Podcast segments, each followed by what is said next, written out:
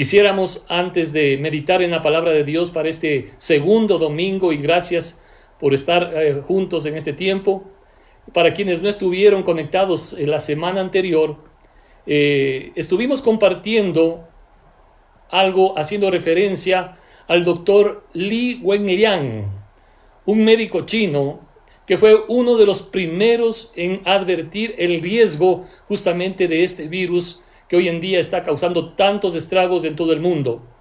Y básicamente sacamos cuatro lecciones que podríamos aplicarlas espiritualmente. Y a manera quizás solamente de repaso para compartir con quienes no estuvieron compartiendo con nosotros el domingo anterior, permítanme mencionar estas cuatro lecciones. En primer lugar, este hombre identificó este virus y el riesgo que tenía. En segundo lugar, advirtió, mas no le creyeron de hecho, la policía lo detuvo y le advirtieron que no siga transmitiendo falsos rumores. En tercer lugar, y luego que se dieron cuenta del riesgo y la seriedad de esto, aunque ya fue muy tarde, el doctor eh, Li Wenliang eh, siguió haciendo su trabajo, su tarea, lamentablemente se contagió y murió. Y por último, mencionábamos haciendo referencia a una interesante entrevista que hizo la BBC al padre de este médico después de que su hijo había muerto. Y su padre expresó las, siguientes palabras. Mi hijo no estaba exagerando, no eran rumores, era real lo que mi hijo estaba diciendo. Y termina con una frase que personalmente me impactó mucho porque este hombre dijo, mi hijo era maravilloso. Eh, esas cuatro lecciones, ¿no? Que las aplicamos espiritualmente y que esto nos deja una innegable realidad. Y permítame hacer referencia a esto brevemente. Porque del mismo modo que nadie, absolutamente nadie, en este momento puede decir que lo que estamos viviendo no es cierto, no es real. Nadie se atrevería a decir que esto es una farsa, que es un invento. Algunos podrían argumentar eh, cómo surgió este virus, si fue producto de comer carne indebida de animales salvajes, si fue producto de una manipulación biológica, lo que sea. El hecho es que el mundo entero está trastornado, en el mundo entero hay personas que están enfermándose y hay personas que están muriendo. Es un hecho real, nadie absolutamente puede negar, ¿sí? es una innegable realidad. Asimismo, queridos amigos, es una innegable realidad, es un hecho, ¿sí? Cuando nosotros hablamos de la obra de Cristo, ¿sí? El hecho de lo que Él vino a hacer y Él vino a dar para bendecir nuestras vidas. Cuando hablo de Cristo no te estoy hablando de una religión, por favor. Debemos reconocer que muchas religiones han hecho quedar mal a Cristo y su mensaje. Pero el hecho de que las religiones o representantes religiosos fallen no significa que Dios se haya equivocado. Por favor, amigo, y es mi oración, no sé a quién o en qué lugar va a llegar esto, pero no rechaces a Dios por errores, caprichos y vanidades humanas.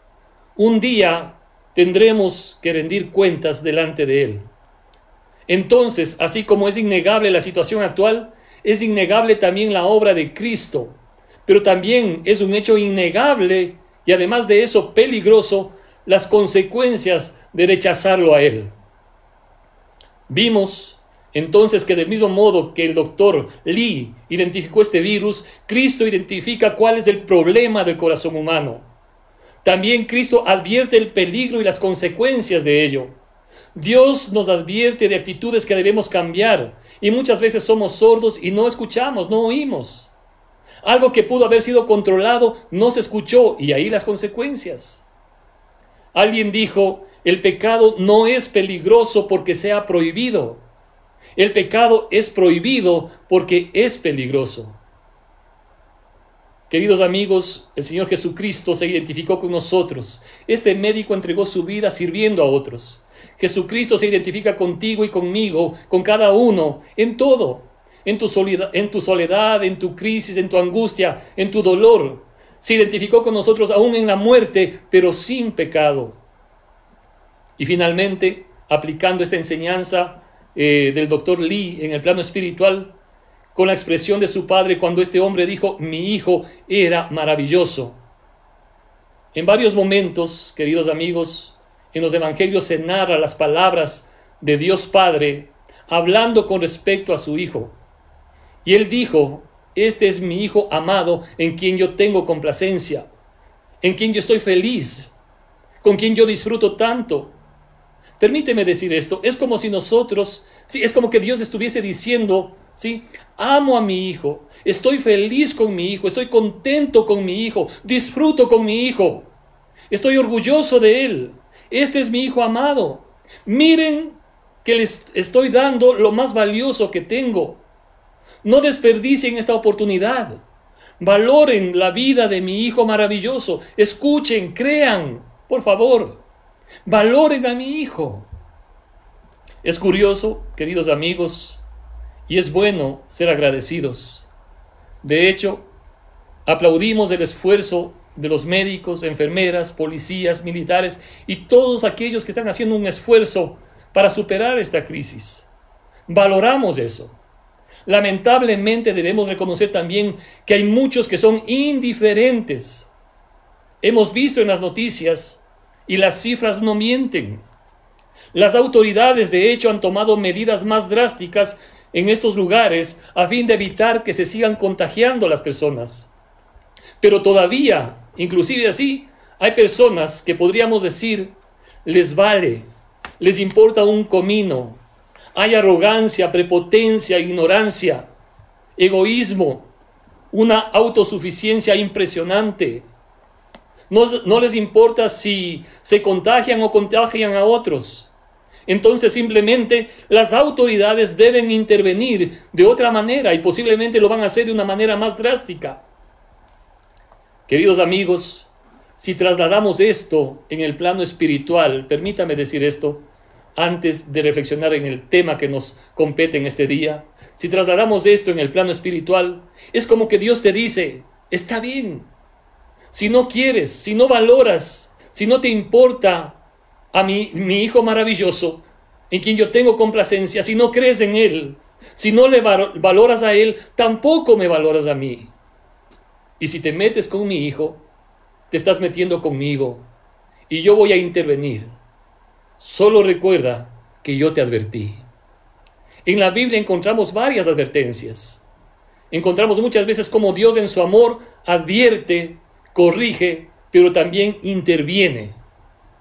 Y quisiera invitarte en esta mañana para que te unas conmigo, y aun cuando no, no vamos a alcanzar a leer posiblemente los todos los textos bíblicos, te invitamos a que luego de este tiempo medites en lo que dice la palabra de Dios en el libro de Números, capítulos 20 y capítulo 21. Aquí se mencionan básicamente dos lugares, ¿sí?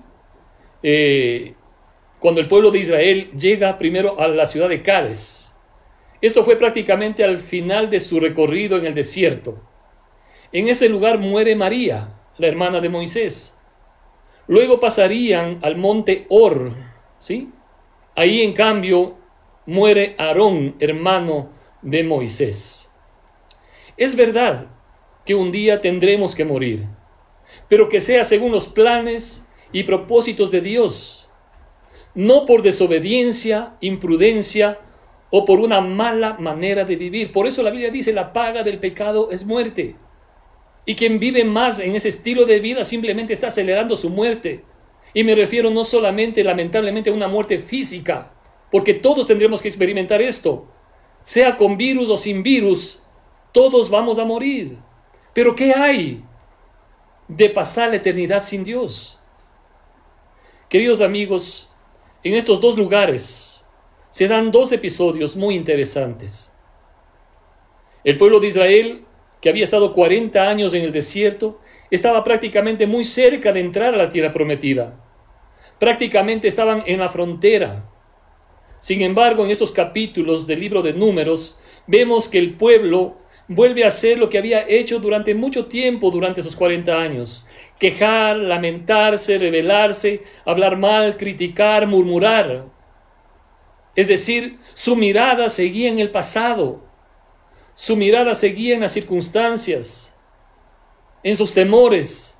Preferían de alguna manera seguir viviendo en esclavitud. Su mirada, su mirada estaba puesta en eso y su mirada no estaba en Dios y en lo que Dios había prometido. Queridos amigos, queremos invitarles. Si bien es cierto, estamos pasando una crisis, una situación difícil, nuestra mirada no está en esa situación. Nuestra mirada no está en la crisis ni en las circunstancias. Nuestra mirada sigue puesta en Dios. Y te animamos a seguir fortaleciendo tu confianza en Él. En esta ciudad de Cádiz, cuando el pueblo se queja por falta de agua, ¿sí? Es interesante que cuando murmuran y critican, Dios le dice a Moisés, acudan a este lugar, ¿sí? Y le pide a Moisés que golpee, Que, ah, perdón, que hable a la peña, que hable a ese lugar. Y Dios le promete que fluirían aguas. Moisés, un tanto molesto, enojado por la actitud del pueblo, no hace lo que Dios le dice, y más bien golpea a la roca. Sí fluyó agua, sí trajo bendición, pero lamentablemente limitó inclusive para Moisés que él entre a la tierra prometida. La desobediencia no te permite ver las bendiciones de Dios. Es curioso porque este acontecimiento fue la segunda ocasión. La primera vez Dios le dijo a Moisés que golpee la roca y Moisés lo hizo así y fluyó agua. En esta segunda ocasión, Dios le dijo a Moisés, no que golpee, sino que hable a la roca. Y Moisés hizo lo contrario, golpeó dos veces a la roca. En la Biblia es interesante porque en Primera de Corintios nos dice, el capítulo 10, verso 4, que la roca espiritual que lo seguía era Cristo. Cristo ya fue golpeado una vez por todos nosotros. Él ya murió en la cruz pero debemos creer lo que Él hizo por nosotros. La segunda vez tiene que ver con la presencia del Espíritu Santo y tú puedes pedir simplemente hablar para que Dios llene tu vida con la presencia de Él. El segundo lugar es en el monte Or, donde falleció Aarón. Al salir de este lugar, el pueblo comienza también a murmurar y criticar y lamentarse. Dios interviene y viene una plaga de serpientes. No cualquier serpiente, sino dice la Biblia serpientes venenosas. Estaba pensando en esto, queridos amigos, porque uno de los primeros comentarios que se dieron cuando surgió esta situación de este virus o coronavirus que está afectando el mundo entero, se atribuyó a que se trataba de un virus que surgió o se contagió por estos animales que eh, poco a poco se fueron transmitiendo. Se hablaba de murciélago, de serpientes, etcétera. En el libro de números dice una plaga de serpientes venenosas. ¿Podemos imaginar un ratito el caos, la desesperación, el dolor, la angustia? Seguramente mucha gente corría, muchos, se refugiaban en sus casas. No podrían seguramente ni dormir tranquilos porque podían enfrentar la muerte. Muchos fueron mordidos por las serpientes y lamentablemente vino la muerte. Sin embargo, acontece algo muy importante. El pueblo acude donde Moisés, el pueblo reconoce delante de Dios su pecado y le dicen a Moisés que hemos pecado contra Dios. Es bueno cuando uno reconoce que se ha equivocado, que ha fallado. La Biblia nos dice que si confesamos nuestros pecados, Él es fiel y justo para perdonarnos y limpiarnos de toda maldad. Y Dios le dice a Moisés que haga algo interesante. Moisés ora a Dios y Dios le da algunas instrucciones. Porque quien era mordido, ¿sí? lamentablemente comenzaba a sentir los efectos del veneno y moría. Pero Dios le dice a Moisés que tome una serpiente, haga una serpiente de bronce, la coloque en un lugar alto, en un asta, ¿sí? Y luego le dice, quien mire a esa serpiente no va a sufrir las consecuencias de la mordida de las serpientes. Lo que tenían que hacer era mirar a la serpiente de bronce que había sido levantada. Y quien miraba no sufría el efecto del veneno mortal de la serpiente.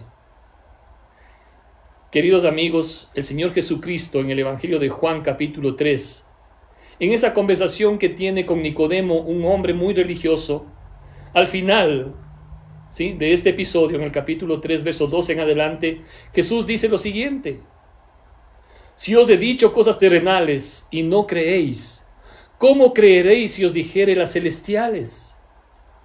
Nadie subió al cielo sino el que descendió del cielo, el Hijo del Hombre que está en el cielo.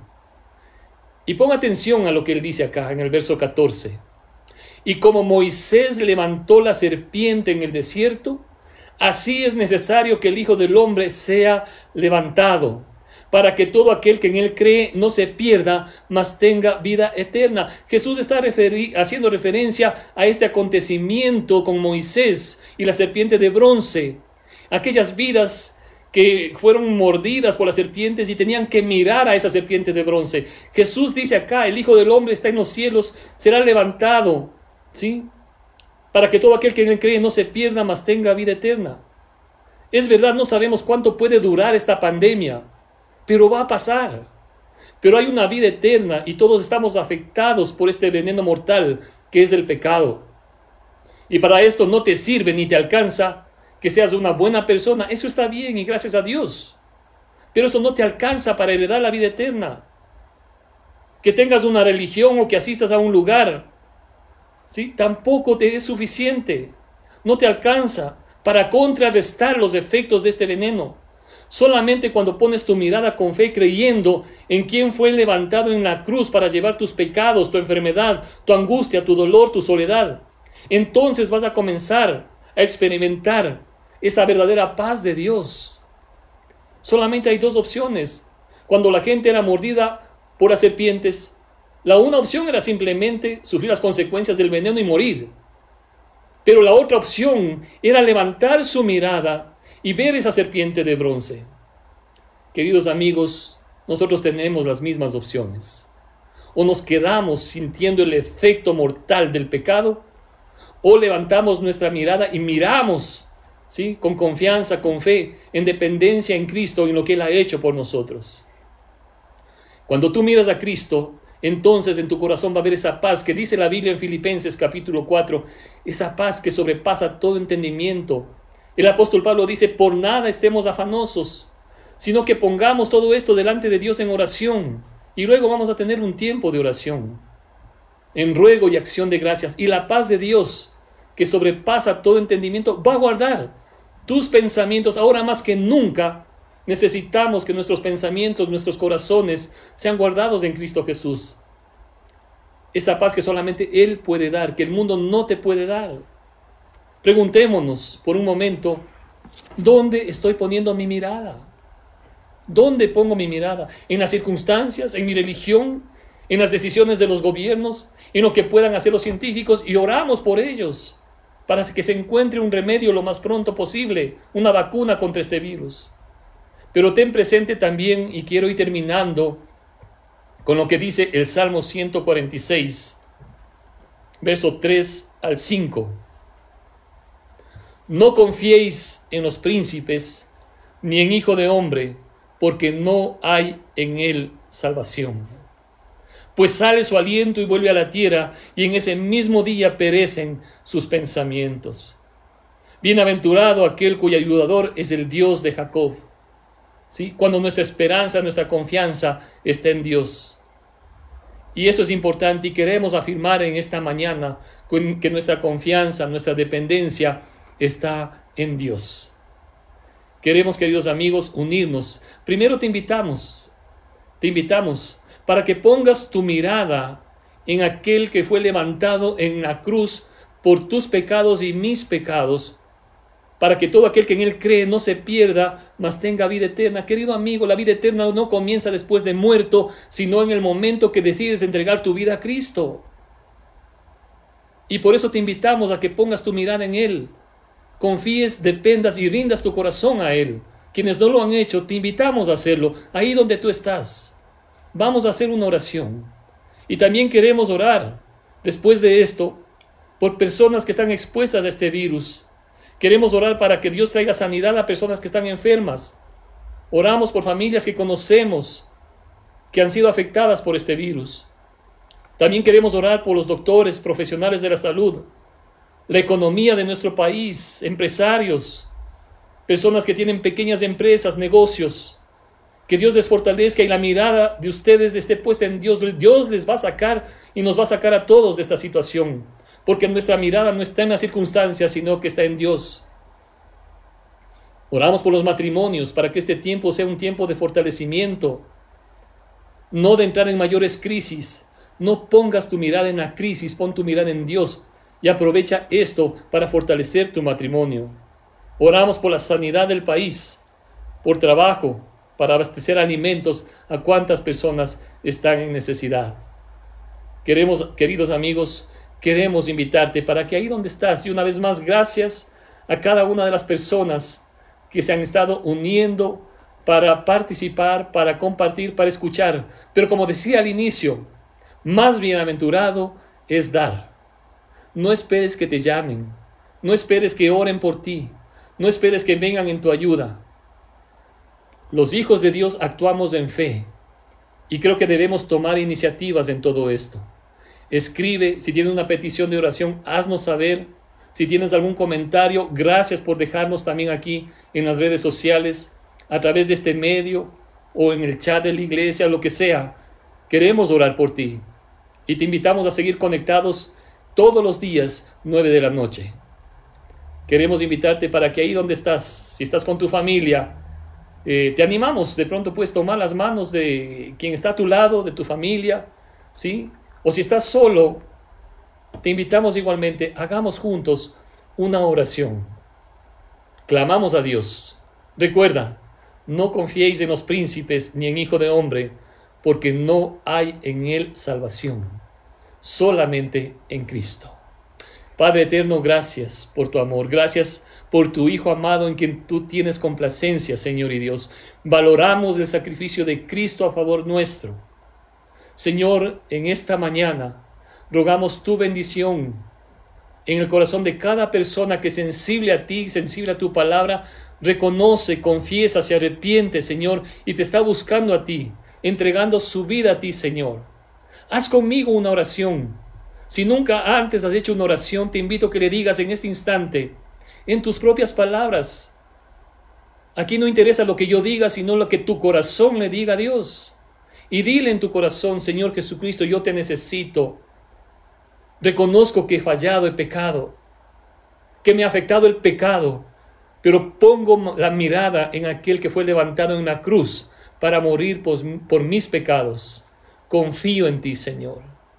Gracias, Señor, por lo que tú haces. Gracias Señor y Dios porque podemos poner en tus manos familias, amigos, conocidos nuestros. Oramos por cada familia aquí, Señor, que está conectada, que tú guardes y protejas sus vidas, Señor y Dios. Trae sanidad a quienes están enfermos, Señor. Oramos, amado Padre, por aquellos eh, corazones que están entregando sus vidas en el servicio a la salud, Señor, en la parte militar, en el cuidado, Señor. Protege esas vidas. Trae conciencia a las personas que todavía, Señor y Dios, están siendo insensibles a la responsabilidad que hay. Habla sus vidas, habla sus corazones. Trae sanidad a nuestro país, Señor. Gracias porque nos permites estar unidos estos momentos, clamándote a ti, Señor y Dios, buscando tu rostro, buscando tu presencia, Señor. Y nos unimos para afirmar una vez más, Señor, porque solamente nuestra confianza está en ti. No confiamos en príncipes, no confiamos en gobernadores, no confiamos, Señor y Dios, sino únicamente en ti, porque en ti está la salvación. Te damos a ti la honra y la gloria en Cristo Jesús. Amén. Gracias, gracias a todos por estar conectados. Desde acá queremos extender esa bendición, que la presencia de Dios les guarde, les bendiga, les fortalezca cada día el rostro del Señor esté sobre sus vidas y Él traiga paz a sus corazones todo este tiempo. Un abrazo a todos y seguimos conectados. Si te gustó esta prédica, te invitamos a que te suscribas a nuestro podcast y nos sigas en YouTube, Facebook e Instagram como Encuentro con Bahía. Además, recuerda que cada semana tendremos una prédica nueva para ti.